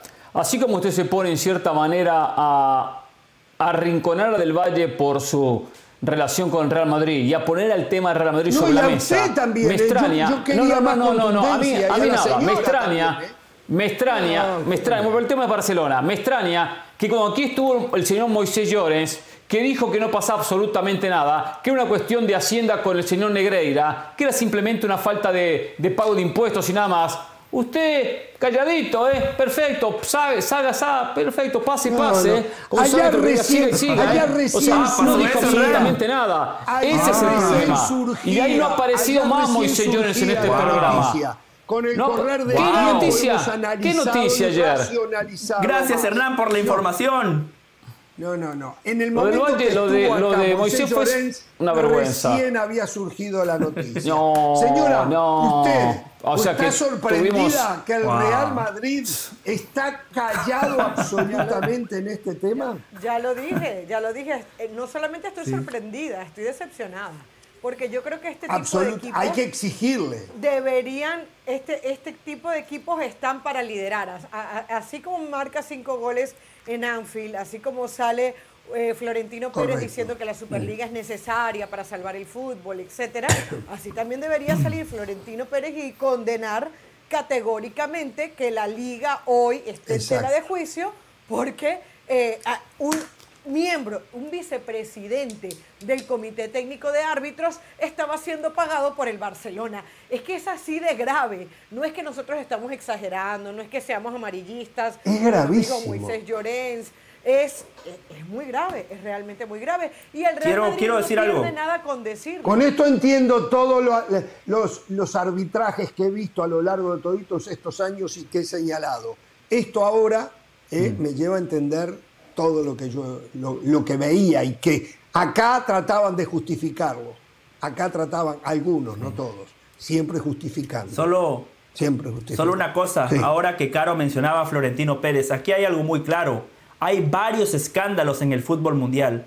Este del posible amaño de arbitrajes con el Barcelona, la sanción económica a Manchester City por las trampas que hacían, lo que le está pasando a la Juve Después sí, de manera paralela metemos al Real Madrid. Hay que felicitar a Florentino Pérez, ¿eh? Un proyecto deportivo en la cancha, vigente, campeón de Champions, campeón de la Liga, está prácticamente en cuartos de final. Fuera de la cancha, para el Madrid no hay escándalos. El único escándalo es que no se ha pronunciado para condenar a su acérrimo rival. Ese es el único escándalo que hoy tiene el Real Madrid. ¿Tú te acuerdas el escándalo del confidencial que tú mismo condenaste con los audios de Florentino? Hablando Pero eso es Florentino criticando a leyendas del Real Madrid, Caro. No tiene nada que ver con corrupción, no tiene nada que ver con malos manejos. Es Florentino emitiendo una opinión de leyendas del Real Madrid, lo cual lo condenamos. Estuvo muy mal. Normalmente tú hablas del señorío del Real Madrid y eso no tuvo nada que ver con el señorío del Real Madrid. Es que el que esté libre de pecado que lance la primera piedra y ninguno de esos. Mi capacidad de asombro no tiene límite. Mi capacidad para asombrarme y cuando escucho lo que acabo de escuchar recién, no tiene límites. Señores. Yo igual después de la eh, información que me dio Hernán Pereira, estoy decepcionado que Jorge Ramos haya arrugado con Moisés. Estoy triste, se me cayó un ídolo. O sea, Jorge a Moisés lo dejó pasar.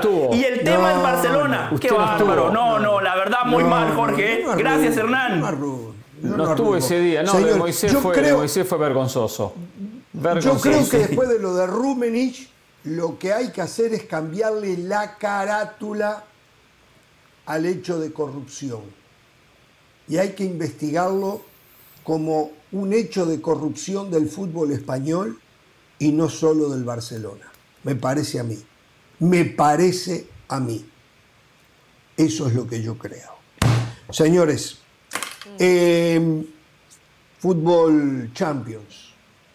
Vi el partido del Leipzig con el Manchester City. No vi el partido que el Inter le ganó al Porto por 1 a 0 con gol de Lukaku, que entró en el segundo tiempo.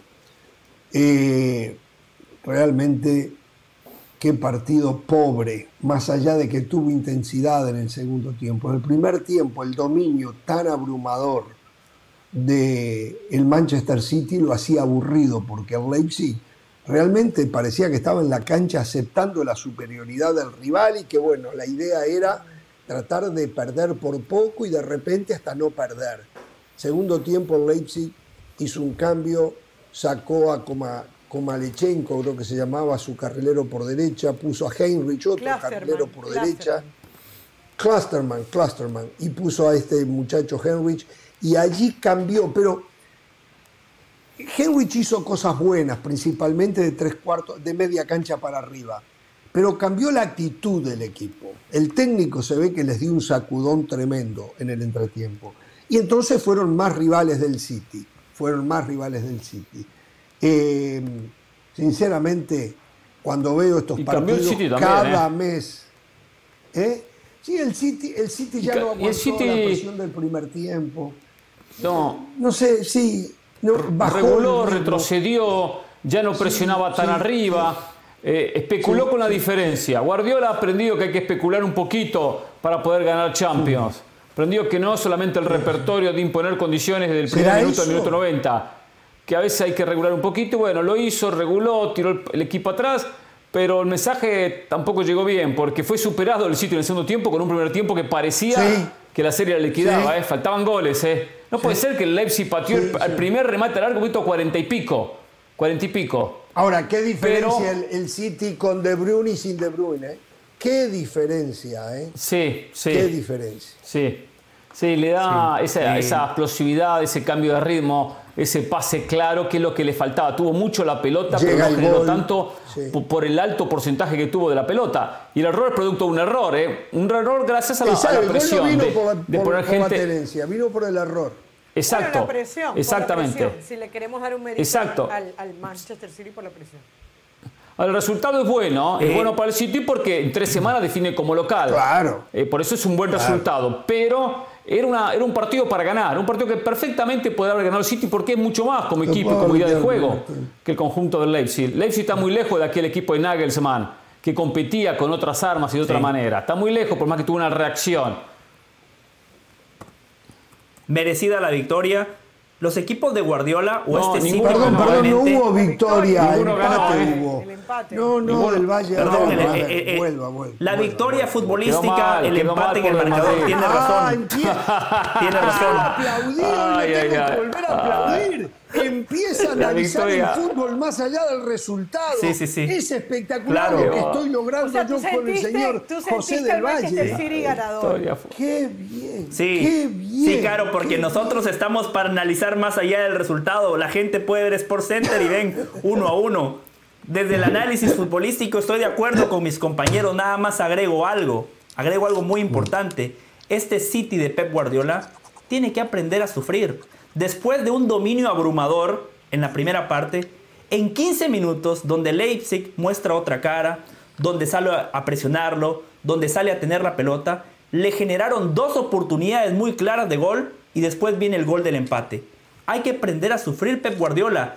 Como decía Hernán, si va a tomar precauciones cuando tiene la ventaja, defenderse no es nada más meter 11 por detrás de la línea de la pelota. No, no, no. Aprenda a defender. Vea libros del Cholo Simeone. Vea libros de técnicos con corte defensivo. Si lo va a hacer, hágalo con convicción. Ese es el problema del City, que quiere defender, pero termina siendo un híbrido porque no está convencido de esa idea. Por eso es algo que Guardiola tiene que trabajar. Y un mensaje para Pep Guardiola. Estoy muy molesto con Pep Guardiola, muy molesto.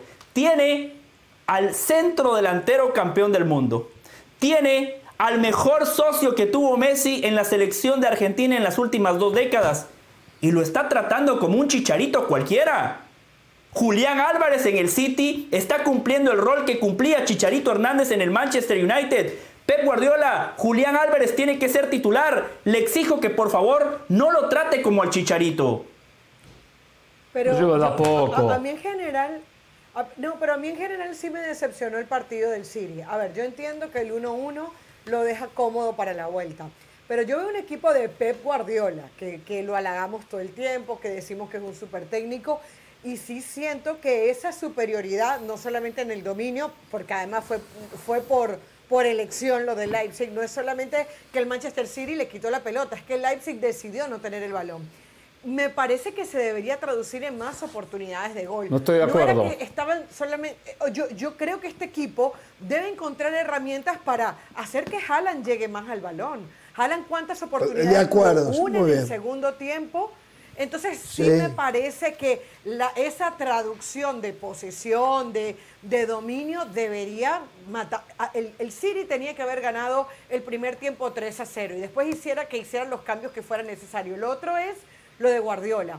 Entiendo que quiero llevar a Julián Álvarez de a poco, pero es que no hizo ningún cambio Guardiola después de que le empatan el partido. Entiendo que le gustaba eh, lo, que su, lo que su equipo le mostraba o quería ver hasta dónde llegaban los jugadores, pero yo creo que un equipo de mil millones contra uno de 400 millones, alguito se debería Uh. notar, y sobre todo cuando eres Pep Guardiola. Entonces sí, a mí me, me termina decepcionando el partido del City.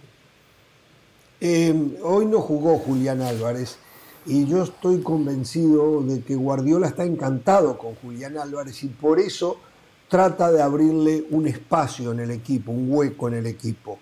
Pero Guardiola no quiere jugar con Julián Álvarez, no porque sea Julián Álvarez, no quiere jugar con dos centrodelanteros.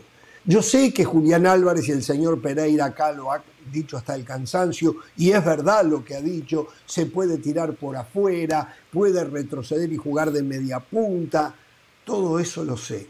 Pero Guardiola quiere, para eso, para eso tiene a Mares, para jugar por derecha, tiene a, por izquierda tiene A Grealish. a Grealish, que ahora le- lo está poniendo, y tiene a Foden también por allí.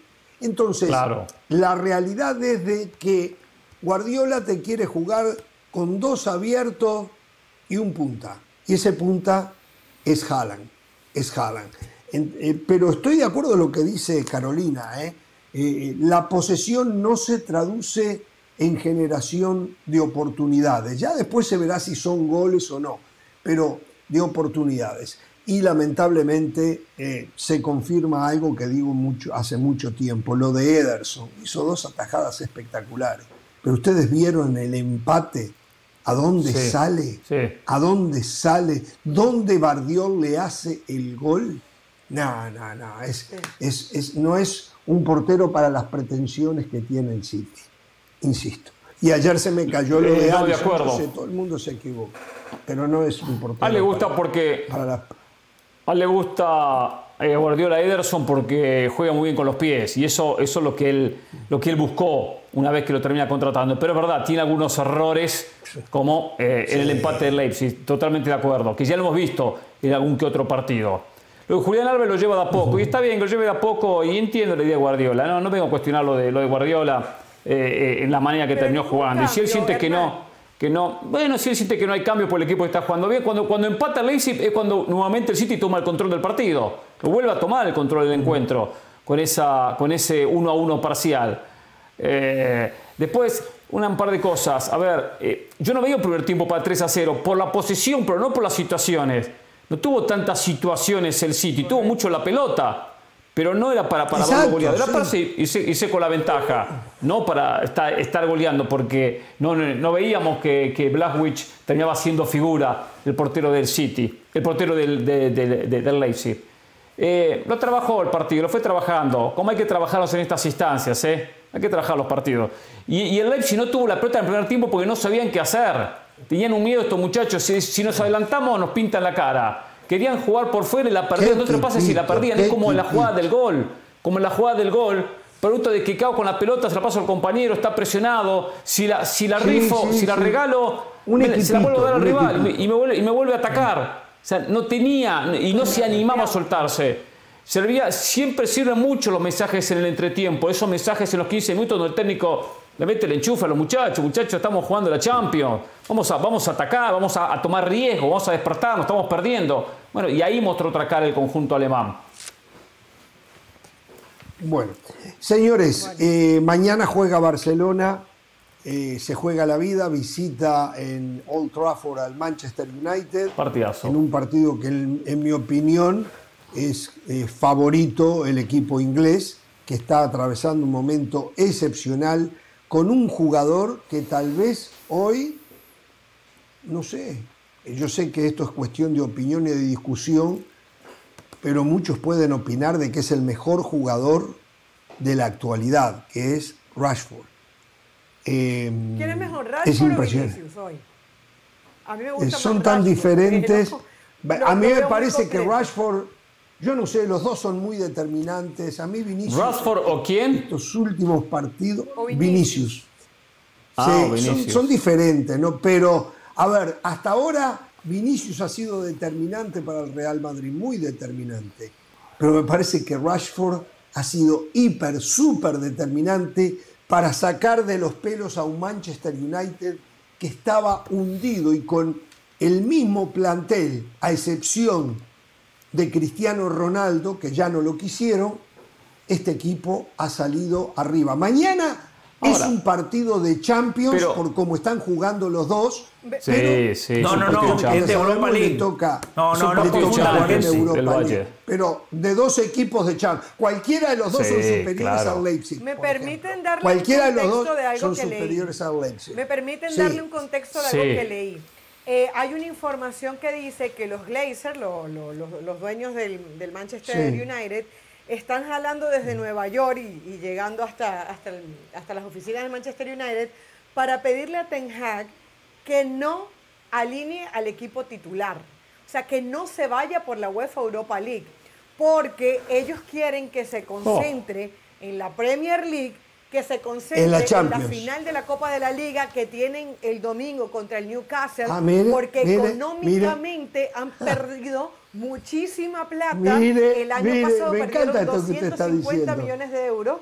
Y entonces Ten Hag ahora con, como un técnico competitivo parece que no le está gustando el tema. O sea, dijo, a la ida no te puse a Anthony, a la ida no te puse a los laterales, pero ahora a la vuelta sí los quiero usar. Así que hay toda una disyuntiva. Me encanta por el porque tema.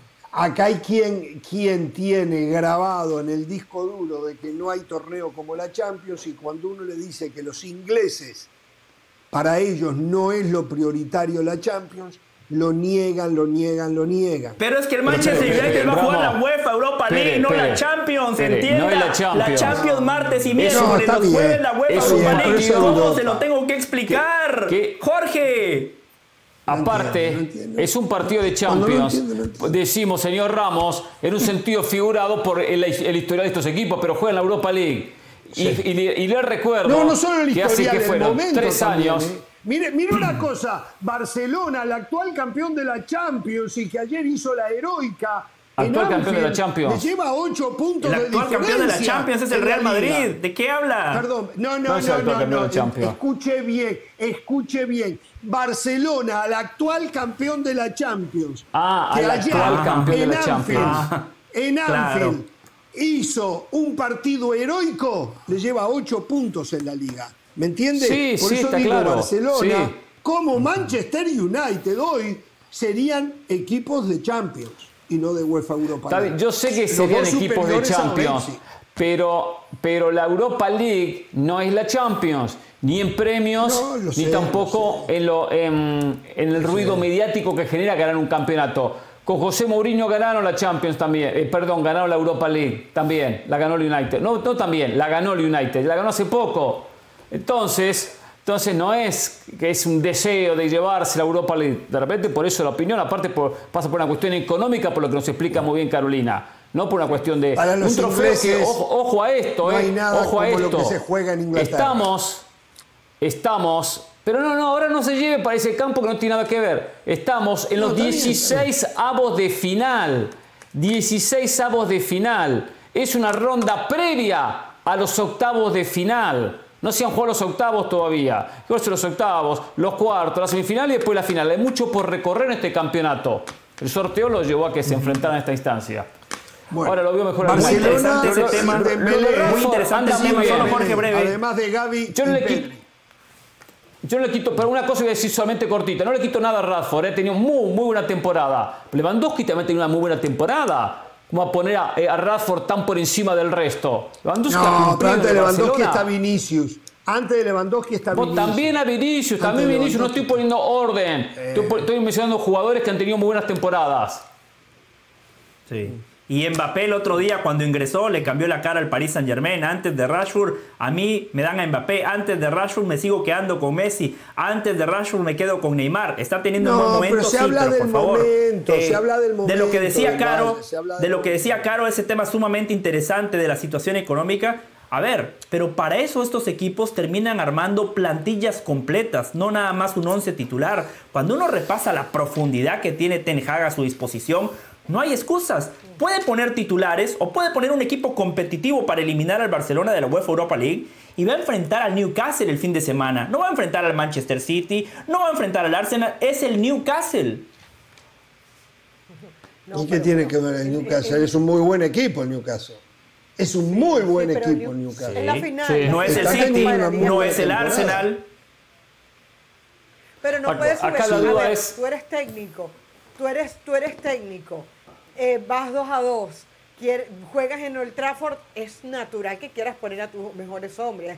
Es natural que si tienes a Anthony disponible quieras jugar con Claro. él. Es natural, o sea, yo creo que yo creo que la disyuntiva para, para Ten Hag es válida. Aparte, eh, una vez que entras en una dinámica positiva como la ha entrado el Manchester United, quieres ganarlo todo y, y te crees capaz de ganar el Barcelona. Estamos de acuerdo, Caro, eso es lo que digo. Eso es lo que digo, por la plantilla que tiene, tienen que encarar los dos torneos con lo mejor que tiene, no hay ningún problema. Es, es un equipazo, no nada más el 11 titular, los suplentes también son muy buenos. Estamos de Tiene un gran que impacto. favorito Manchester United, ¿no? tiene un gran impacto en lo anímico para el United, para cualquiera de los dos, pasar a la próxima ronda, por el ruido que hace eliminar al rival en esta instancia. La duda acá pasa a qué va a jugar Barcelona. ¿Va a tener la pelota Barcelona como es su idea de proponer y tener la pelota en campo contrario? ¿O va a ser un equipo van a más de volantes. respuesta? Sí, porque no está Pedri y Gaby. Pues yo digo, habrá que ver a qué juega Xavi. Porque el United, que fue un equipo más de, de contragolpear, de 4-3-3. responderle. Está bien, pero voy en cuanto a la propuesta, no al parado, sino en cuanto, en cuanto a la propuesta. Porque a veces el 4-3-3 a veces mentiroso con, Según Xavi con, iban a con jugar lo mismo de siempre. Según Xavi hoy en rueda de prensa sé. dijo que iban a, a tener la misma propuesta de siempre. Ahora, ¿qué tiene a su favor? Que Ferran Torres, que no tiene tanto manejo como Gaby y Pedri, viene mejorando, ¿no? Eh, se dice que Busquets eh, pudiera-. Jugó bien el partido los otros días. Quiero ver si lo, lo confirma. Quiero ver si. Lo de Ferran Torres, ¿no? Quiero ver si lo confirma. ¿eh? Jugó bien Jugó los otros días. Jugó muy bien, pero ante Bueno, el Cádiz. Hay que ver si va a jugar bien ante el Manchester Un United. partido sumamente. Oh, tengo que felicitar.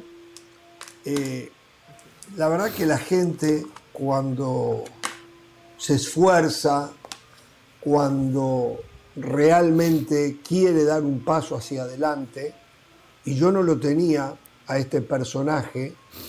Tengo de Eh, sirenas, Jorge, en- eh, tengo una de en- sirenas en importante. ese- ah, no, vamos con ellos, vamos con ellos, vamos, pero ponemos sirena, le pregunto a la producción.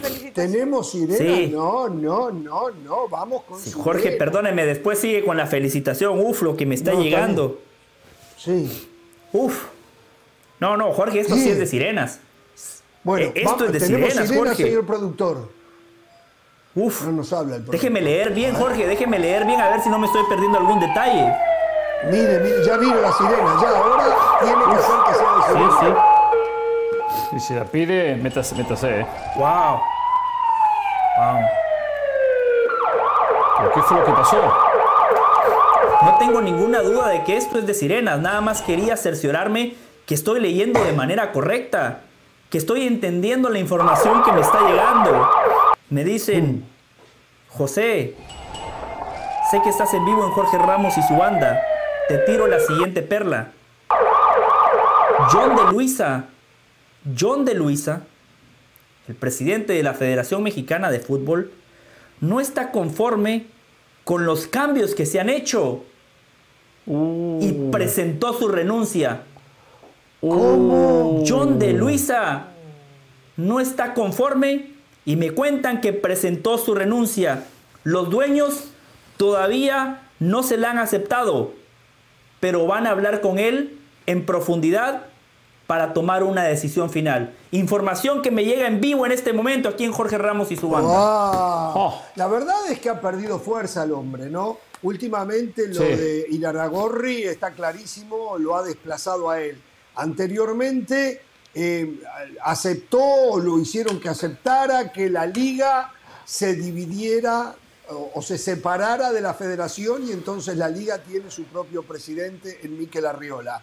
La verdad que ha perdido muchísima fuerza y A usted dice que lo que le comentan es que no, está, no estará contento, por ejemplo, con la designación de Diego Coca como técnico de la selección? Me pregunto, no sé. Bueno, no estuvo presente cuando lo presentaron, no figuró John de Luisa. Claro. Ah, mire. Exacto. Ah, ah.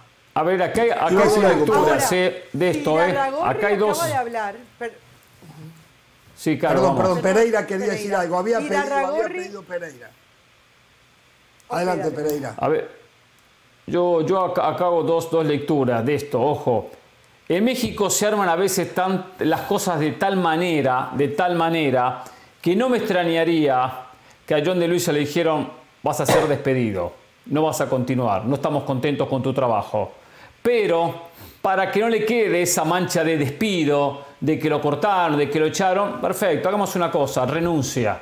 Después que se anuncie todo, renuncia de un paso al costado y entonces queda como una molestia tuya que te fuiste y no que te sacamos por incompetente o porque no cumpliste lo que pensábamos. No me extrañaría, ¿eh? Porque después le cuento algunos detalles, mente, después, después, mente la del tema del Tuca. ¿eh? No, porque después le cuento detalles del, Tuca, del tema Tuca Ferretti, ¿eh? que usted no me lo preguntó, pero tengo detalles.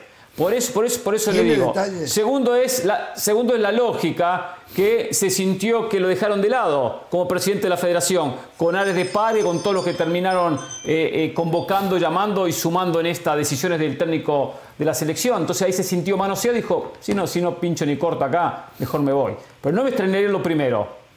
Sí, Carol. Pereira, pero sabes que me quedo con tu segunda opción. De esas dos que das, me quedo con la segunda opción.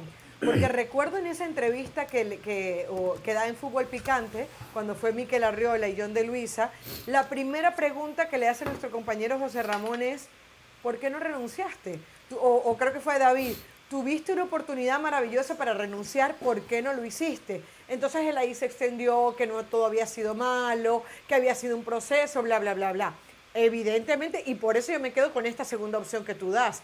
Él no tuvo que ver con la decisión de poner a Diego Sí. Coca y dijo, bueno, aquí yo ni, como dices tú, ni pincho ni corto. Ahora, al final, ¿quién toma la decisión? Uno solo.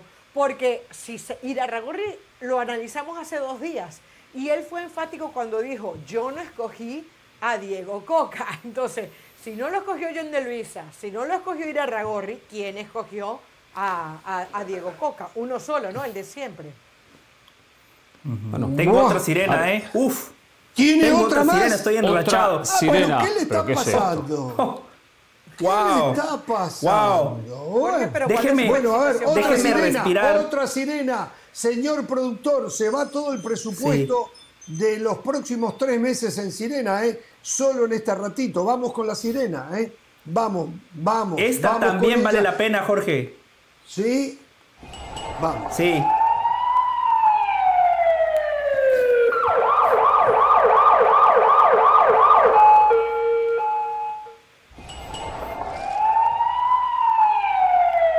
Aunque aquí, desde Barcelona, dijeron que no pasaba nada y el conductor del programa no lo cuestionó, como bien lo recalcaba Hernán Pereira. Yo no estuve, pero le creo a Hernán Pereira que así fue.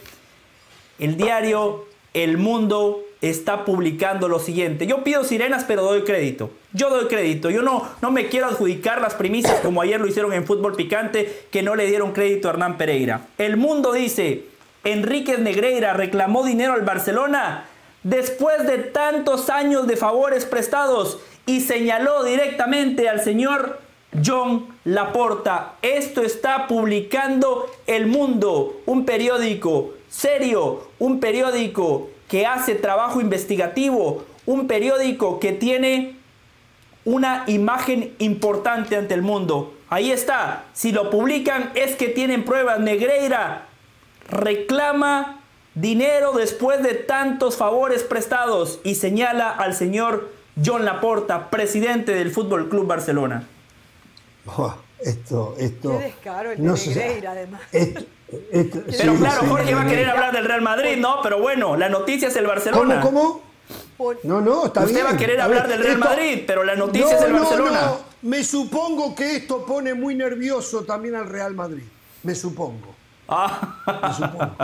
Me supongo. Claro, se le va al Barcelona, que ah, me supongo que debe poner muy nervioso al Real Madrid. Se le va a Barcelona, sanciona a Barcelona.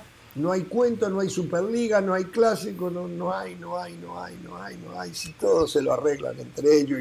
Y, lo que están jodidos son el Atlético Madrid, el Betis, Sevilla, el Valencia, eh, el Real- la Real Sociedad, el Atlético Bilbao, el Villarreal. Esas son las víctimas de verdad. De todo esto, las víctimas son esos 18 equipos. Bueno, señor, quería saludar y felicitar a un hombre que ha demostrado que está dispuesto a dar eh, el, pa- el paso más allá, la, la milla extra o el kilómetro extra. a, um, el señor Álvaro Morales, imitando a Jesús Bernal, Álvaro Morales acaba de eh, ser considerado director técnico profesional del fútbol. Acaba de graduarse de director técnico profesional del fútbol. Qué bueno, a ver si aprende algo de la fútbol, ¿eh? Federación, por Qué la bueno, a ver si aprende algo, ¿eh? Federación Mexicana de Fútbol, ¿eh? Qué ¿Cuánto bárbaro. pagó por Ya ese son diploma? dos los técnicos que tenemos, ¿no? Eh, ya son ¿Cuánto dos los técnicos que tenemos eh, en Jorge Ramos y Tres, su banda. tres. Bueno. No se olvide de Elizabeth Patiño. Ah, Elizabeth Patiño, es cierto, sí, es cierto. Parece es que en. México regalan los diplomas, ¿eh? En México los regalan mal, los diplomas mal. del técnico, ¿eh? Qué mal están ¿Pero quedando otros qué? que no van ni a Nicaragua a conseguir uno, ni a Nicaragua. Qué bárbaro, ¿eh? Qué bárbaro. Qué Pero sí, por lo menos ejercemos. Sí, por lo menos ejercemos la Ah, profesión. ya se puso el saco, ya se puso el saco. Sí, sí, cierto. rápido, ¿eh? Estamos clasificados a los playoffs. Jorge. Segundos terminamos la etapa regular. Segundos, ¿eh? Comienzan los playoffs el domingo, ¿eh? Pero bueno, ¿le cuento con Tuca Ferretti? Sí. ¿O no le interesa? Ah, sí, a ver, Carolina quería decir algo, sí. Pereira. Carolina quería decir algo. Pero de, de- de tantas cosas, no solamente quiero decir el tema de John de Luisa, hay que hacerle seguimiento. Este, esta sirena no Sí, puede claro. quedar así solamente gastándose el presupuesto. Esto va a ser la noticia hoy, mañana. Eh, a ver, lo que dicen es que están esperando ver si le aceptan o no la renuncia. A ver, si yo renuncio, eh, eh, independientemente de que me acepten o no la renuncia, estoy en mi capacidad para, para irme, ¿no? Eso me hace un individuo. A ver, a ver en qué termina esto, pero me parece que lo de, lo de Diego Coca está teniendo mucho más rechazo del que pensaba comenzando por la directiva. Bueno, mire usted. Bueno, eh, Pereira, usted quería decir algo. Iba a contar algo del Tuca Ferretti porque yo con tanta anticipación Ah, del tuve Tuca, la posibilidad de compartir aquí en el programa la noticia que me enteré. Tengo un informante con el Tuca usted. que es- tengo un informante. No, no, no, no, no fue directamente con el Si Tuca. toda la no fue vida se directamente con el decidió Tuca. defenderlo, toda la vida se decidió Oh, pues eso, defenderlo. otra historia, eso es otra historia. No, está bien. No tiene nada que ver una cosa con la otra, le cuento las cosas como son. Yo no voy a venir aquí a inventarme que estuve sentado al lado del Tuca. No voy a venir a inventarme eso. De ninguna manera. Yo digo verdades. De prueba digo las verdades como son y como ocurrieron, como acontecieron. Esta persona, gran informante mío, Bebé, voy a llamar Bebé. Bebé tuvo, tiene línea directa con mucha gente. Y tuvo línea directa con alguien, fue quien me dio la información, Bebé. Cuando me llama un día y me dice, Hernán, está aconteciendo lo siguiente.